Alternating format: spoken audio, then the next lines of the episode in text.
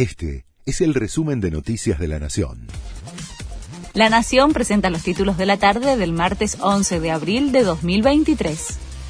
Tras varios días de reproches públicos, Sergio Berni se reunió con Aníbal Fernández. El ministro bonaerense asistió a la reunión del Comando Unificado del Conurbano tras una invitación de su par nacional.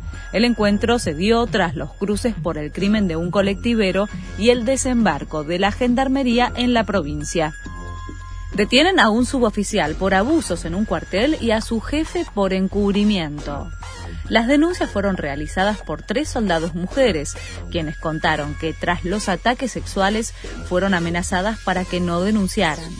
Los hechos sucedieron en el escuadrón de caballería de Gualeguaychú, en Entre Ríos, y los dos militares serán indagados en las próximas horas.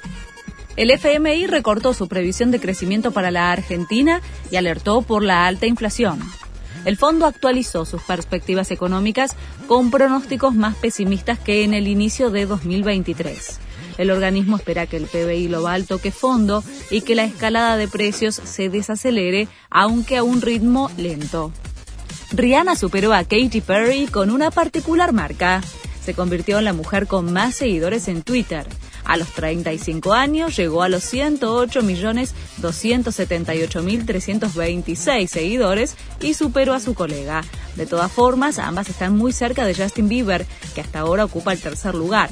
Barack Obama está segundo y en lo más alto figura Elon Musk, con 134 millones de seguidores en esa red social. Fabián Doman renunció a la presidencia de Independiente tras seis meses de gestión. Lo hizo a través de una carta que publicó en sus redes sociales. Aseguró que el club vive tiempos difíciles, los peores de su historia, y que tiene la conciencia limpia. La decisión de Doman fue inesperada y se produce en medio de la crisis institucional y deportiva que aqueja al club.